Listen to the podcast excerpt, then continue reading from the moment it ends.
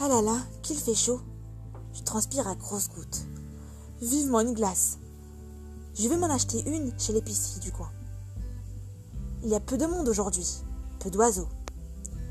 Je m'installe sur un banc et commence à manger ma glace. Mmh, elle est froide et rafraîchissante. Le soleil me brûle. Je me lève et prends le chemin du retour. Je regarde dans les arbres s'il n'est pas là. Non, il n'y est pas. Par contre, je l'entends tout proche de moi. Je me retourne et le vois voltiger allègrement, libre comme l'air. Nam Nam Tu m'entends? Point de réponse. Il s'en va tel un nomade vers ses errances.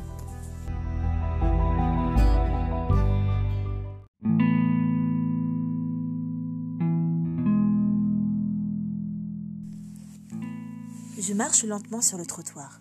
Il pleut. Les feuilles mortes craquent sous mes pieds. Le klaxon des voitures, les cris des chauffeurs agacés, les passants qui se dépêchent de s'abriter me distraient. Je les regarde, j'essaye de les mémoriser.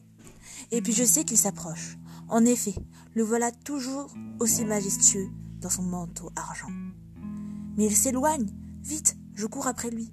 Je cours, je cours. Je ne le quitte pas des yeux.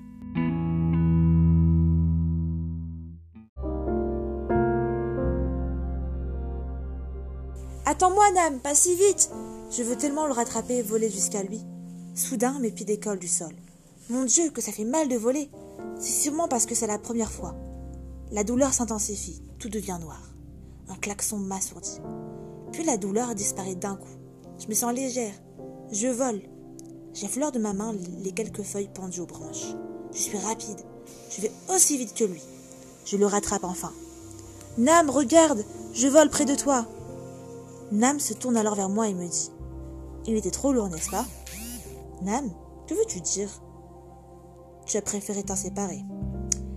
Hmm. À présent, tu voleras avec moi jusqu'à l'infini.